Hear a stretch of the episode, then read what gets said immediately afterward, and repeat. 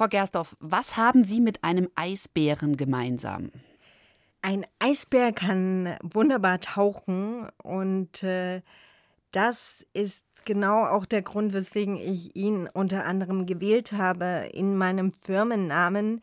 Denn wir tauchen zum Markenkern eines Unternehmens und finden da den Bereich, in dem es sich besonders stark engagieren kann. Und so oder so, ich liebe Tauchen. Eines Tages möchte ich auch mal Apnoe-Tauchen lernen. Das heißt ja auch dieses Freitauchen ohne Sauerstoff für mich ein Wahnsinnstraum, ähm, vor dem ich Riesenrespekt habe. Mal sehen, ob ich das in diesem Leben mache oder dann im nächsten. 1 zu 1, der Talk auf Bayern 2. Caro Matzko im Gespräch mit Claudia Gersdorf berät Firmen zu Diversität und Nachhaltigkeit. Und zwar macht sie das als Selbstständige und zwar mit ihrer Firma Polar Bear Positive Relations, so der Name des Unternehmens. Ähm, der Eisbär, da ist er wieder, der Polar Bear. Klingt schon nach Klimaschutzunternehmen, aber da liege ich falsch, oder? Genau, das ist äh, nicht ganz zutreffend. Ich verfolge ganzheitliche Ansätze im Bereich Nachhaltigkeit. Es gibt die berühmten 17 Entwicklungsziele der UN. Da ist für jeden was dabei. Und ja, das reicht ja von Bildung bis hin zu Frauenrechten, gleichzeitig auch Partnerschaften im Business-Kontext ist das natürlich gemeint. Also man kann sich da als Akteurin, Akteur ähm, was raussuchen, einen Bereich, in dem man sich engagieren möchte. Mhm. Das heißt, Sie sagen, der Firma geht es besser und sie kommt auch besser an bei den KonsumentInnen, wenn man einen, in der PR-Sprache heißt es Purpose hat. Können Sie Purpose für alle, die nicht so mit den Buzzwords vertraut sind, mal erklären? Sehr, sehr gerne. In der Tat habe ich auch all diese Buzzwords auf der Website, um gefunden zu werden, das berühmte Suchmaschinenoptimierungswesen. In der Tat handelt es sich um Sinnhaftigkeit. Ich verfolge eine Geschichte, die mich erfüllt als Mensch im Sinne von Menschlichkeit, gleichzeitig positive Auswirkungen auf mein Umfeld hat, auf einen gesellschaftlichen Wandel, der für alle sich sehr gut auswirkt. Mhm. Ich habe neulich da auch auf Bayern 2 tatsächlich, eine, natürlich, wo, sonst, ja, eine sehr, sehr schöne Sendung gehört, nämlich zum Thema Kapitalismus und Diversity beziehungsweise Greenwashing. Ja? Also genau, dass man sich als Unternehmen diese Ziele, diese hehren ja, und gut formulierten von, der, von den Vereinten Nationen auf die Fahne schreibt. Die Frage war aber, inwiefern ist das so eine Art von Greenwashing? Wie viel begegnet Ihnen da? In der Tat aktuell noch sehr oft und ich bin da ganz strikt, bevor ich mit Unternehmen zusammenarbeite, checke ich die ganz gründlich durch. Und schon in dieser Phase lernen die Unternehmen vor Vertragsunterzeichnung sehr, sehr viel. Denn es handelt sich nicht um eine Marketing-Kommunikationsmaßnahme, sondern um eine Geschichte, die vom Markenkern, vom Kern des Unternehmens ausgehen sollte. Und es gibt eine ganz einfache Formel, die teile ich immer wieder messbare Ergebnisse sollten produziert werden im Bereich gesellschaftliches Engagement, dann kann man sprechen von Purpose, von Nachhaltigkeitsmaßnahmen. Ansonsten ist es pure Kommunikation, die teilweise riskiert, das Unternehmen sogar unglaubwürdig dastehen zu lassen. Mhm. Ganz einfach wäre es natürlich, wenn jedes Unternehmen in Deutschland weltweit einen sogenannten Chief Purpose Officer oder einen Chief Sustainable Officer auf Deutsch ein Management. Ähm, ja, ein Management, Manager oder eine Managerin einfach hätte, die drauf aufpassen. Ja? Genau. Und die. das heißt, man hebt diese ganze Angelegenheit aus dem Marketing heraus auf die oberste Ebene des Unternehmens, verpflichtet sich damit auch wirklich zu handeln, mhm. ins Handeln zu kommen. Mhm.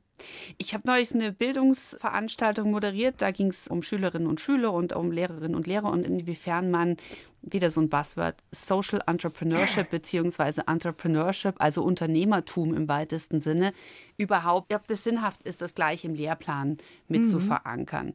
Und zwar ganz interessant, weil ich da einen kompletten Perspektivwechsel von einer Teilnehmerin aus Schweden bekommen habe, die mit so einem Erasmus-Programm Kinder und Jugendliche unterstützt, die komplett aus allen Strukturen rausgefallen sind und die über sich selbst finden, ihre Ideen finden, zu kleinen Unternehmern und Unternehmerinnen werden und da wieder Mut bekommen und auch eine Stimme finden. Exakt. Und ich fand diesen Perspektivwechsel total beeindruckend, auch dahingehend, dass ein Lehrer erzählt hat in der Veranstaltung, dass er auf verschlossene Türen stößt, wenn er das Wort Entrepreneurship in den Mund nimmt, weil es dann gleich heißt, da ist ja Lobbyismus an der Schule und so weiter und so.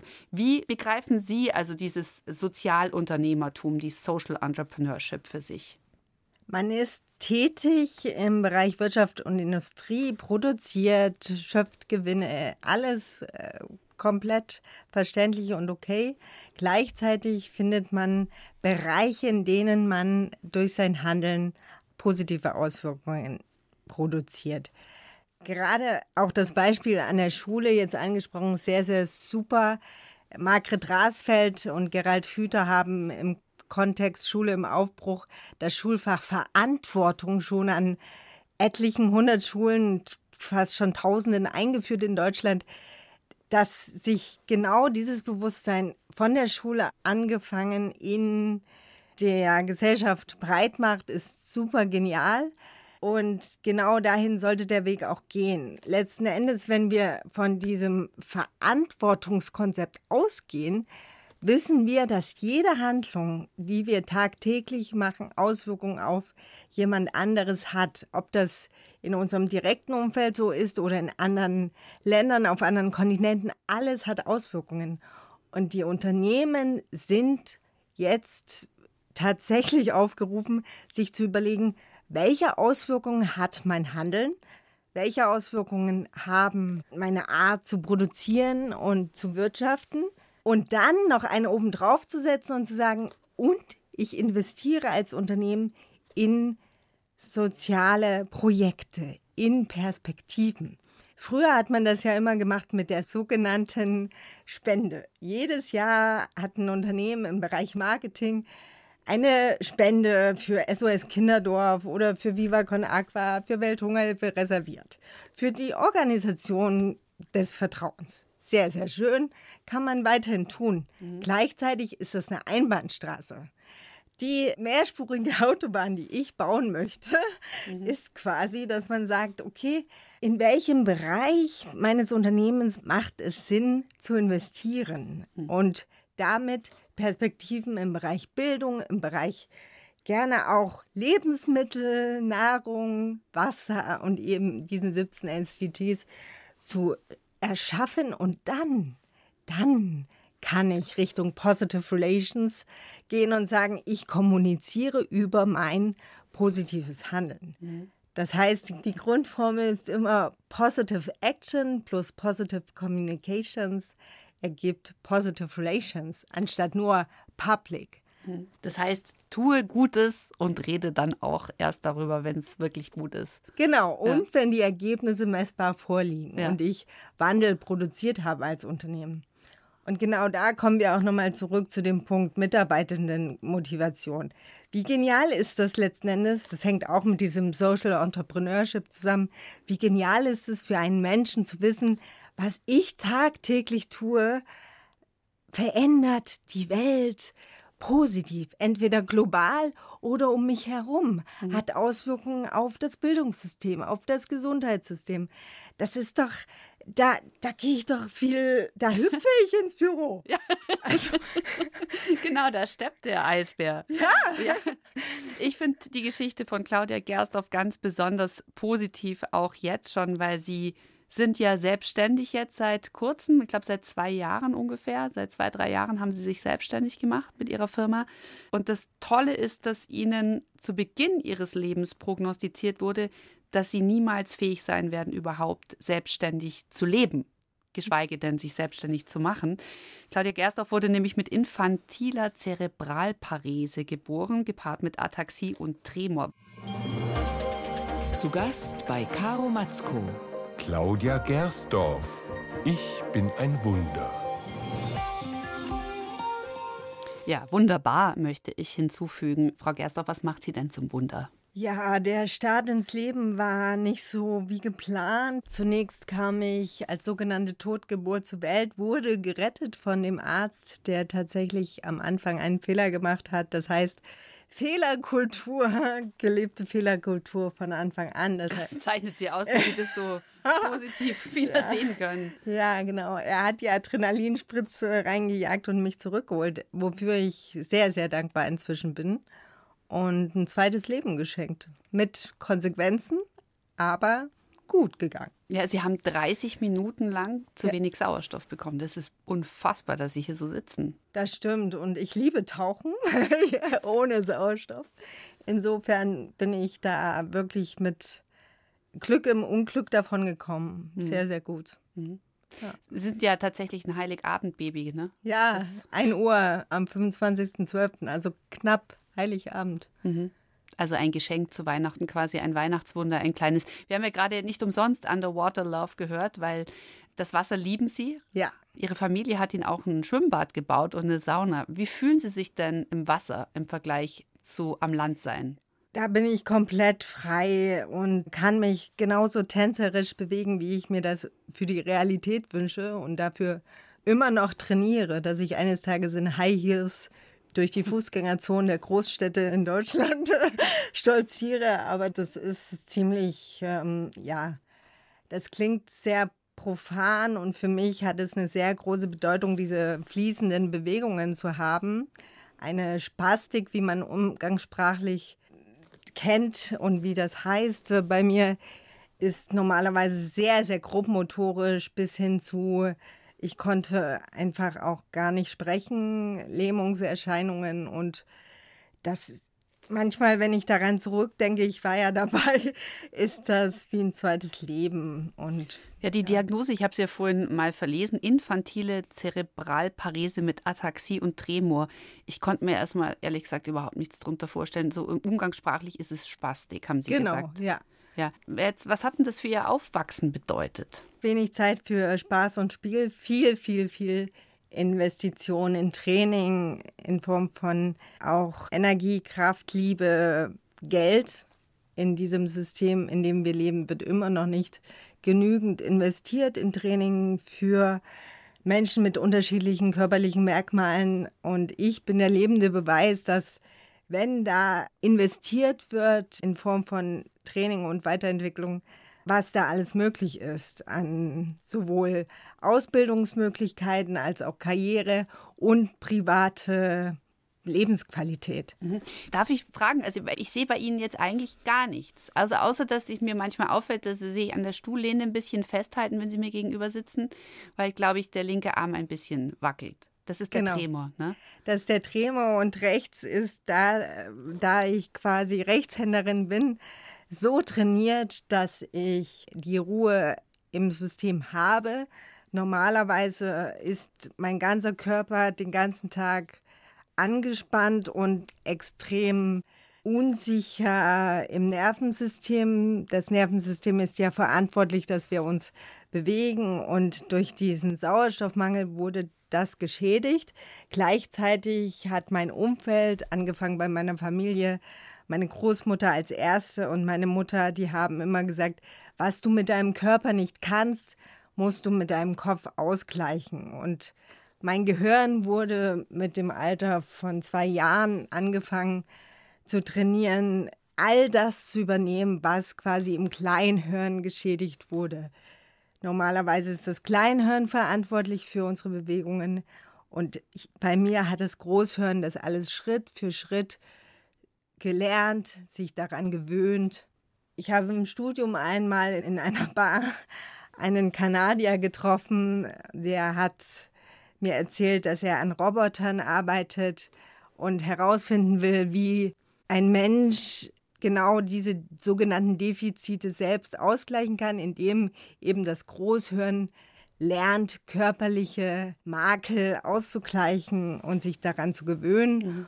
Und ja, ich bin sehr, sehr dankbar für die Möglichkeiten, die mir da geboten wurden. Ja, es ist fantastisch. Ihre Mutter hat ja auch ihre Arbeit als, glaube ich, Physiotherapeutin an den Nagel gehängt, um sie gleich zu fördern. Das heißt, sie hatten ja. gleich die allerbeste, liebende Begleitung von vornherein. Aber sie waren an der Chemnitzer Körperbehindertenschule und nach der Schule ging das Training los und auch mit brachialen Methoden ich habe das alles ja über sie gelesen und ich habe mir dann gedacht, das hinterlässt sicherlich aber auch bei aller Freude jetzt über das Ergebnis, aber es ist ja schwierig, Kindern, die noch kein Zeitverständnis haben, irgendwie zu erzählen, ja, später wirst du dich mal freuen drüber. ja, ja, genau der Satz fiel oft. Wo haben Sie mhm. Ihre Tapferkeit denn hergenommen?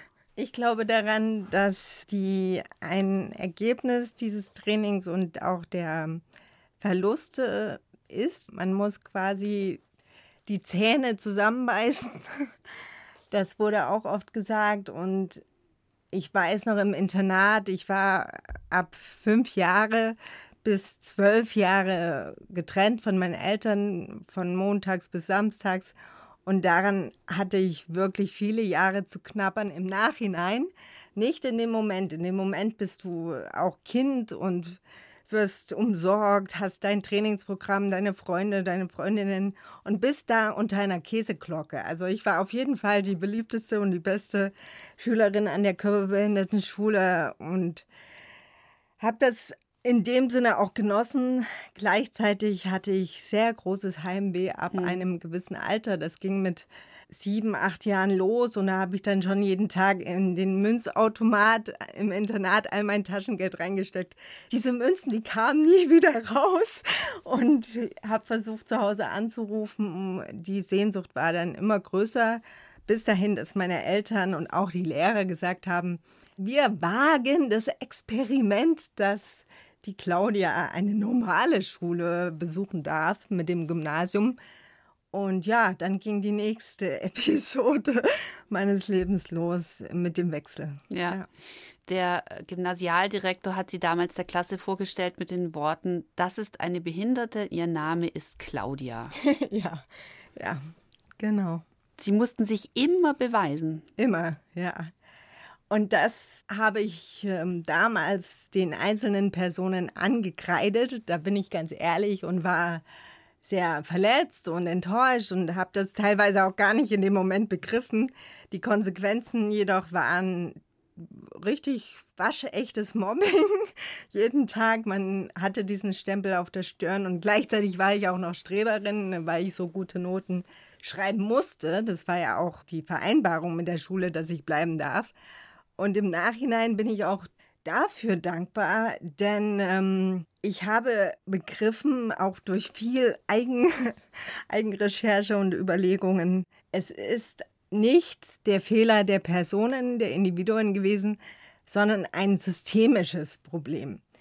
Die Angst vor sogenannten Menschen mit Behinderung oder Schülerinnen mit diversen Merkmalen ist teilweise so groß und Angst lähmt. Und wenn du gelähmt bist, sagst du Sachen, die du sonst wahrscheinlich nie sagen würdest. Das kennen wir alle, Lampenfieber. Und ich glaube einfach, ich, ich weiß, dass die LehrerInnen damals und auch der Direktor nicht wussten, wie sie mit mir umgehen können. So, dass ich einerseits geschützt bin in meiner Besonderheit. Ich konnte mich auch noch nicht so gut bewegen. Ich bin viel gefallen. Ich habe wahnsinnig gezittert. Ich hatte eine Schreibmaschine, die übelst laut war. Also das war wahrscheinlich meine kleine Rache an alle, die mich geärgert haben. Und alle haben das ausgehalten in Anführungsstrichen. Gleichzeitig weiß ich genau, wenn ein Mensch, der anders ist als andere, im System so sich bewegen kann wie jeder andere, dann erreicht man Gewinn, Mehrwerte für alle in der Entwicklung. Claudia Gersdorf bei 1 zu 1 der Talk und gerade haben wir Jonathan Jeremiah gehört, Fighting Since the Day We Are Born. Das singt sich schön und klingt heroisch, aber ist zwischendrin ganz schön anstrengend. Ja. Frau Gersdorf, Sie haben sich viele Ihrer Wünsche und Träume wirklich durch härteste Arbeit erfüllen können. Haben Sie quasi Ihre Beeinträchtigung, die Sie körperlich haben durch diesen Sauerstoffmangel bei der Geburt, haben Sie das quasi überkompensiert durch krasseste Leistung? Auf jeden Fall. Also, das ist äh, das äh, Schwert mit zwei Seiten. Ich liebe Sprichwörter, aber ich verwende sie dann manchmal ein bisschen abgewandelt. Ja. Die Medaille hat zwei Seiten. Genau, die Medaille. das zweischneidige Schwert, sowas, ja. So rum, genau. ja. Es ist so, der Kampfesgeist ist sicherlich ein super Motor und ich bin dadurch auch eine sehr, sehr gute Schülerin, Studentin, Arbeitnehmerin gewesen. Ich wurde da mit Kusshand von allen später dann auch im Beruf ähm, genommen, nach auch einigen Kämpfen. Aber die andere Seite ist, genau wie Sie sagen, es schlaucht enorm und irgendwann ist jeder Akku, auch mein Akku, leer. Und genau dahin wollte ich nie kommen. Ich hatte im Leben ein, zwei Warnschüsse, wo ich selbst gemerkt habe, okay, ich bin jetzt hier im Hamsterrad und jetzt ist mal Schluss mit der Beweiseritis und habe mich selbst dann ausgebremst und in diesen Phasen immer wieder lustigerweise Seminare besucht und Weiterentwicklung im Stillen gemacht und auch Richtung Coaching, Ausbildung bin ich gegangen. Und das hat mir dann wirklich, wirklich auf Deutsch gesagt den Allerwertesten gerettet. Und ja. Weil Sie sonst eine Erschöpfungsdepression bekommen hätten oder hatten? Ähm, nein, das nicht. Aber es gibt ja den berühmten Burnout und ich habe einfach gespürt, dieses Ausbrennen, das schleicht sich ganz langsam an. Und ich bin ja auch gewöhnt, Adrenalin permanent auszuschütten. Dadurch wurde ich als Baby gerettet. Wenn du das gespritzt bekommst als Säugling, ist es ja auch das Erste, was du als Eindruck von der Welt hast. Und ich habe es immer geliebt, dieses Adrenalin zu fühlen. Und je älter ich wurde, desto klarer wurde auch, dass genau mein körperliches System eben seine Grenzen aufzeigt und sagt, ganz ehrlich, Claudia, du hast gesunde Organe, du bist von Grund auf gesund und fit. Jetzt ist hier aber eine Grenze bald erreicht. Pass auf. Und genau da wollte ich nie hin und habe das rechtzeitig immer gemerkt. Mhm. Aber Sie haben sich, ich, wir können das auch ruhig ein bisschen feiern bei allen Nebenwirkungen. Sie haben es geschafft, an die Sorbonne zu gehen. Sie ja. haben in Paris studiert. Ich finde es nochmal, das muss man sich auf der Zunge zergehen lassen. Ihnen wurde gesagt, Sie können nicht selbstständig leben und dann studieren Sie in Paris. Ja, das war auch so eine Wette oder Rache äh, damals am Gymnasium, wenn du jeden Tag gesagt bekommst, du Krüppel, du bist ekelhaft, du wirst nie einen Freund haben, herzlichen Glückwunsch, ähm, geh in deine Behindi-Werkstatt. All diese Sprüche haben bei mir immer dazu geführt, dass ich gesagt habe, so ein Quatsch, ich gehe eines Tages in die Tagesschau und nach Paris an die Sorbonne. Und damals haben mir meine Eltern äh, all die französischen und italienischen Klassiker gezeigt mit Adriano Gelentano und Sophie Marceau. Und Sophie Marceau spielte in einem Film L'étudiante. Und da war sie eben Studentin an der Sorbonne. Und ich war dann mit eben als Teenie mal wieder total geknickt und habe diesen Film gesehen und habe gedacht, ja, diese äh, bösen, bösen MitschülerInnen, die lieben mich nicht und die wollen mich nicht und die sind komisch. Ich bin nicht komisch, die sind komisch. Und äh, da habe ich einfach beschlossen, ja, ich mache das wie Sophie macht so, ich gehe dann an die Sorbonne. Und das habe ich denen dann immer gesagt. Und ich habe die Eigenschaft, wenn ich etwas sage, dann mache ich das auch. Ich mhm. halte Wort. Und war es für Sie anders, als Sie dann an der Sorbonne ja. waren? Es war Wahnsinn. Ich weiß genau, ich bin angekommen, ich stand in der Schlange der Studenten, Studentinnen zur Anmeldung. Und dann kam so ein junger Mann auf mich zu, hat gesagt, Sie kommen mal vor. Und hat gemeint, ja, Sie sind doch die Claudia Gersthoff. Und ich so, ja, ja, bonjour. Und, bonjour, Monsieur. Und äh, dann äh, ja, hat er gesagt, Sie bekommen als erstes einen persönlichen Assistenten. Und ich so, okay, merci, merci beaucoup. Also das System in Frankreich hat einiges voraus. Ich bekam dann als erstes, äh, dank, dank meiner Körperbehinderung, einen persönlichen Assistenten zur Seite und ja, so war mein Start an der Sorbonne und ich habe so kann es auch gehen. Wirklich, ja. ja. Ich hatte mich für ein Stipendium äh, beim DAD beworben. Die wollten mich nicht, aber Deutschen Akademischen Austauschdienst, da war ich nicht genau. gut genug. Begreife ich bis heute nicht. Aber ja, die Sorbonne hat mir dann irgendwie alles wieder zurückgegeben, was ich dann von anderer Seite nicht bekommen habe. Ich finde es ganz wunderbar. So kann es ja auch gehen. Ja. ähm, was ich auch bewundernswert finde, weil man kann viel von ihnen lernen, ist, sie haben sich beispielsweise später beworben bei Ärzte ohne Grenzen und haben eine Absage bekommen und sind dann einfach hingegangen und haben gefragt, warum eigentlich? Ich bin perfekt ja. für euch. Woher ja. nehmen Sie diese Chutzpe? Ja, das ist auch womöglich Charaktersache und Prägung. Auf jeden Fall auch Prägung. Wenn du x Türen vor der Nase seit Kindesbeinen zugeschlagen bekommst, aufgrund irgendwelcher äußeren Faktoren, die nichts mit deinem Wissen zu tun haben, dann möchtest du die wahren Begründungen finden, die wahren Gründe finden. Mhm. Und was genau. haben die genau. dann gesagt?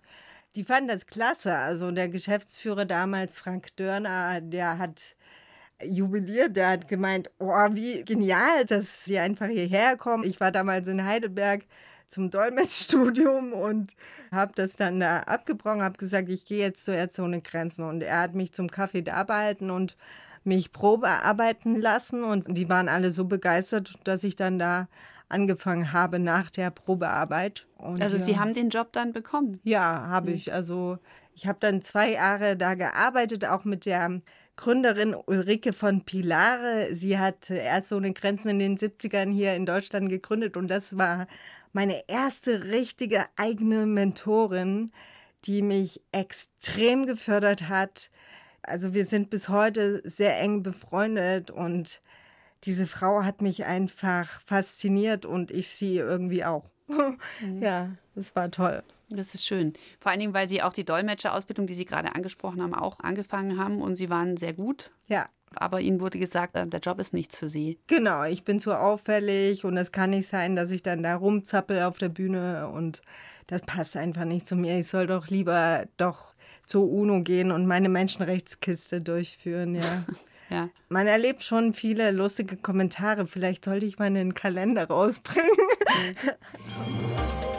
Eine Stunde, zwei Menschen im Gespräch auf Bayern 2. Caro Matzko trifft Claudia Gersdorf, Expertin für positives Handeln. Ja, positives Handeln haben wir jetzt schon einiges gelernt von Claudia Gersdorf. Also ich fasse nochmal zusammen, wenn einem was quer liegt oder wenn irgendwas schief läuft, erstmal durchschnaufen, in die Sterne vielleicht gucken aus der Situation rausnehmen und dann nochmal von vorne anfangen und sagen, so jetzt machen wir das nochmal mit frischer Kraft von vorne. Also positives Handeln. Sie haben äh, eine ganz positive Begegnung gehabt nach Ihrer Zeit bei Ärzte ohne Grenzen. Sie haben Bekanntschaft gemacht mit den Gründern von Viva Con Agua, Benjamin Adrian und Micha Fritz. Für alle, die das Geschäftsmodell nicht kennen, weil diese Firma war sehr wichtig für die letzten Jahre ihres Lebens. Was ist das Anliegen von Viva Con Agua? Ganz einfach Wasser für alle, alle für Wasser. Das bedeutet, originär die Organisation möchte, dass alle Menschen weltweit den sicheren Zugang zu sauberem Trinkwasser haben und auch Sanitärversorgung.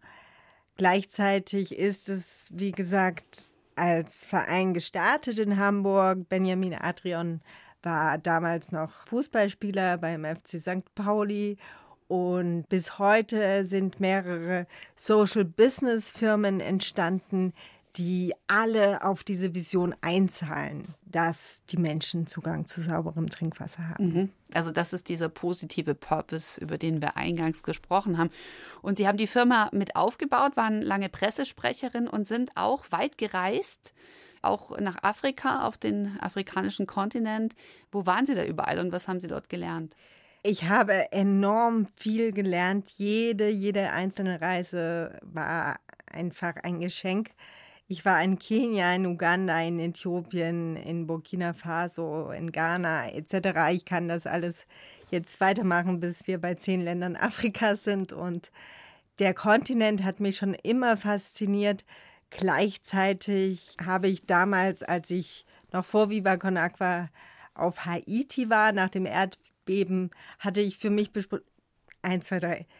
Ich hatte für mich beschlossen, ähm, aufzuhören mit der Menschenrechtsarbeit und in die Wirtschaft zu gehen, weil ich auch auf Haiti auch gesehen hatte, wie Menschenrechtsarbeit und NGO-Arbeit nicht geht, dass nämlich sehr viel auch in der Hauptstadt des Landes, wo Not ist, vonstatten geht, damit jede Organisation ihr Logo in der Presse hat. Und ich war tatsächlich sehr, sehr schockiert, was da damals abgegangen ist, auch hinsichtlich Augenhöhe, dass man irgendwelche Häuser nach einem Erdbeben gebaut hatte und die Menschen gar nicht psychisch bereit waren, da reinzugehen, lieber in einem Zelt wohnen wollten, weil sie natürlich noch dieses Erdbeben in den Knochen hatten und im Geist vor allen Dingen. Das heißt, die Organisationen sind nicht auf die Bedürfnisse der Menschen eingegangen. Und für mich war da Zapfenstreich, dachte ich. Und dann kam Benjamin Atrion um die Ecke und hat gesagt, Janine Ullmann hat dich hier empfohlen und du hast ja mit ihr zwei Schulen auf Haiti wieder aufgebaut und sie sagte, du bist unsere neue Pressesprecherin. und äh, wieder eine Frau, die mich da gepusht hat und in die nächste Karrierestufe gestellt hat und überzeugt war. Und Benny hat auch von Anfang an gesagt, äh, deine Behinderung interessiert mich nicht. Natürlich wirst du unsere Pressesprecherin, nicht wie damals beim Dolmetschen. Das war einfach grandios. Das war der erste Mann nach meinem Vater, der das so gemacht hat und an mich geglaubt hat und dadurch auch extrem viel Output bekommen hat in der Presse- und der Öffentlichkeitsarbeit, weil ich so gut gearbeitet habe. Und ja, einfach ein Genuss meines Berufslebens, Viva Con Agua, bis heute. Mhm. Ja. Ich würde ganz gerne noch mal kurz über Afrika sprechen. Es heißt ja immer, Afrika gehört die Zukunft, weil es gibt dort viele Rohstoffe, äh, die Bevölkerung ist sehr jung, es gibt sehr viele junge Arbeitskräfte und die Bevölkerung hat sich ja mehr als verdoppelt, auch auf 1,3 Milliarden, glaube ich, in den letzten Jahren. Würden Sie sagen, dass Sie damit recht haben? Also die Trendscouts gehört Afrika die Zukunft? Ja, davon bin ich sogar sehr überzeugt. Selbst in den letzten 15 Jahren habe ich das immer wieder gesehen, von Jahr zu Jahr, wie sich der Kontinent und die einzelnen Länder wahnsinnig rasant positiv entwickeln. Es gibt da sehr, sehr viele junge, begabte und hochgradig ausgebildete Köpfe, die ähm, Startups und auch wiederum Social Business Firmen hochziehen, weil sie von Anfang an auch mitdenken, okay, wie kann ich mein Land voranbringen? Und viele, viele junge Menschen, äh, die auch sagen, ich möchte in meinem Handeln, in meinem Wirtschaften mein Land voranbringen. Ich brauche nicht die Politik, ich brauche nicht von außen den Tropf, an dem wir hängen und wo die Spende durchfließt, sondern wie jedes Business auch hier in Europa möchte man gerne Investment haben. Und das ist auch, was ich beruflich verfolge, dass ich sage, lasst uns in Social Investments denken, dann haben wir auch einen Social Return on Investment und haben glaubwürdig äh, Perspektiven geschaffen, messbare Ergebnisse produziert und können uns auch als ein nachhaltiges Unternehmen nach außen kommunizieren und hinstellen. Aber auf dem Kontinent geht es richtig ab, auch was Ideenfindung betrifft, in verschiedensten Bereichen der technischen Gebiete, der Modeindustrie. Und eine Sache muss ich auch noch sagen, äh, die Geschichte mit den Altkleidersammlungen für Afrika in Anführungsstrichen ist auch eine Sache, die, da sollte man sich ganz genau informieren, wo man die Kleider, die man nicht mehr trägt, hingibt. In Afrika wird diese auf dem Markt weiterverkauft was natürlich für viele Menschen, die Geld äh, brauchen zum Überleben, eine Lösung ist, jedoch für die Wirtschaft auf dem Kontinent ein Knieschuss, denn die eigene Produktion wird dadurch natürlich eingestampft. Man braucht ja nicht mehr Kleidung produzieren, die kommt ja aus Europa oder aus der ganzen Welt und wird dann auf dem Markt angeboten. Insofern die Kleidung kann sehr gerne in Nothilfegebiete, in Kriegsgebiete gespendet werden direkt. Jedoch äh, irgendwo nach Afrika, ähnlich wie mit den Kühlschränken und Fernsehgeräten, die wir hier schnell mal über den Jordan werfen, ohne zu wissen, wo die hingehen, die gehen alle auf den Kontinent. Ja. Und das ist dann weniger schön. Ja. Sie kennen irre viele Musiker. Das liegt auch an den langen Jahren bei Viva Con Aqua. Wie kam es eigentlich dazu, dass Sie, Sie haben zusammengearbeitet mit Barbara Schöneberger, Bela B. habe ich mir aufgeschrieben, Jan Delay, die Sportfreunde Crow, Joko Winterscheid und der Kollege Markus Lanz. Wo kamen Sie die alle her? Die sind alle tatsächlich zu uns gekommen, ganz aus freien Stücken. Und das ist auch ein Alleinstellungsmerkmal von Viva Con Aqua. Dieses Netzwerk, was international äh, gewachsen ist, bietet jeder und jedem an, äh, sich zu engagieren mit seinen oder ihren Fähigkeiten, Kompetenzen, Ideen. Und das ist auch der Schlüssel für ich sage jetzt mal, den Magneten Viva Con Agua für Personen des öffentlichen Lebens. Wir haben niemals, also mir ging das auch oft so, dass ich einige gar nicht erkannt habe und äh, auf die zugekommen bin, wie mit jedem anderen gesprochen habe. Und man merkt, es wird genossen, auch das als Mensch wahrgenommen zu werden, ähnlich wie in meiner eigenen Geschichte einfach mal nicht das Stigma zu verfolgen und zu denken, oh Gott, da kommt Bela Bill, sondern zu gucken, ja, wer ist da als Mensch, der auf mich zukommt?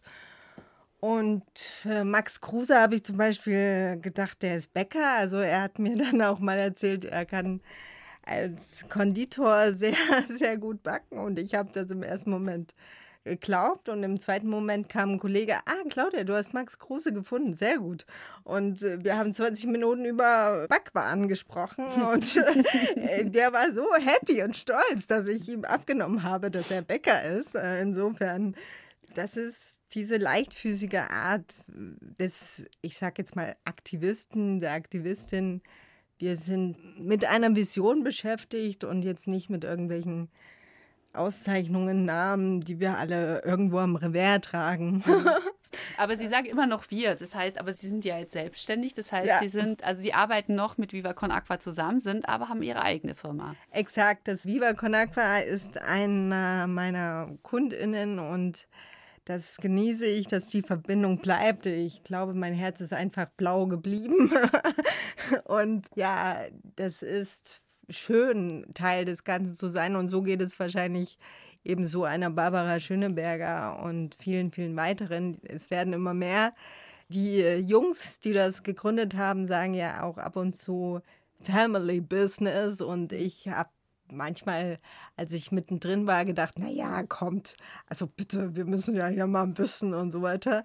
Gleichzeitig habe ich im Endeffekt begriffen, das, was ich ja auch mit den Unternehmen vorhabe, wenn du diese Selbstwirksamkeit im System hast, wo du merkst, du baust hier was auf, du kannst Architekt eines Wandels sein, Architektin einer gesellschaftlichen Veränderung, dann bist du wie in einem Familienverbund. Mhm. Ja. Ähm, anderes Baby äh, sollte noch zur Sprache kommen, und zwar Sie sind äh, 2019 tatsächlich Mama geworden. ähm, wie hat das Ihr Leben verändert? Sie sind ja auch mit dem Sohnemann wieder aufs Dorf gezogen, also nach all den Nomadenjahren ja. jetzt wieder in der Nähe von Chemnitz. Wie ist denn das jetzt als Mama auf dem Dorf? Wahnsinnig schön. Ich habe mir damit einen weiteren Traum erfüllt, womöglich der größte Lebenstraum. Ich wusste, seitdem ich 16 bin, dass ich die beste Mutter der Welt werde. Und ja, ich habe auch immer gedacht, ich werde ungefähr eine Fußballmannschaft haben und bin ja auch ein sehr, sehr, sehr familiärer Mensch. Ich liebe diese Nähe. Es hat mein Leben auf den Kopf gestellt im komplett positivistischsten Sinne. Den Superlativ habe ich noch nicht dafür gefunden, wie ich das mit Worten beschreiben kann. Er ist mein Buddha, er ist extrem ausgeglichen und ich sehe ganz oft in ihm diese innere Ruhe, die ich ursprünglich als Kind mal hatte. Auch wirklich als Kind in Chemnitz an der Körperbehindertenschule, wo ich originär immer noch sehr, sehr in mir ruhend war und durch dieses Training und ganz viel Beweiseritis, das hatten wir ja auch sehr, sehr lebhaft erst wurde und sehr temperamentvoll. Gleichzeitig habe ich durch ihn jeden Tag vor Augen, wie wichtig Ruhe und Stille ist. Erfolg aus Ruhe und Stille. Ich war viele, viele Jahre sehr, sehr laut, extrem laut und genieße diese neue Qualität. Mhm. Wären Sie heute da, wo Sie jetzt sind, hätten Sie diesen schweren Start ins Leben nicht gehabt? Das ist eine sehr, sehr gute Frage. Ich bin überzeugt, auf keinen Fall. Ich kann mitgeben, dieses Training hat dafür gesorgt, dass mein Gehirn viel, viel leistungsfähiger und performanter ist, als es sonst gewesen wäre. Ich habe fünf Fremdsprachen erlernt. Das ist Wahnsinn. Das ist selbst für mich manchmal noch unbegreiflich und ich weiß, wie schnell das ging in, im Gymnasium. Es ging los mit Latein, dann Französisch, dann später im Studium Italienisch, Englisch sowieso die ganze Zeit. Und ich glaube wirklich daran, ich kann durch meine Geschichte, durch all die Maßnahmen, die getroffen wurden, damit ich selbstständig lebensfähig werde und ein wertvoller Mensch des Systems, ähm, dass ich dadurch ein Eisbärengehirn habe. Mhm. Wirklich wahrscheinlich von der Dimension. Ich hoffe, ein Eisbär hat ein Riesengehirn. und das will ich mitgeben, dass die Menschen dieses wahnsinnige Potenzial begreifen, was wir da haben. Wir können einen sogenannten, beim Arbeitsamt heißt es immer noch so, einen schwer eingliederbaren Menschen, ein Mensch mit Behinderung ist beim Arbeitsamt schwer eingliederbar.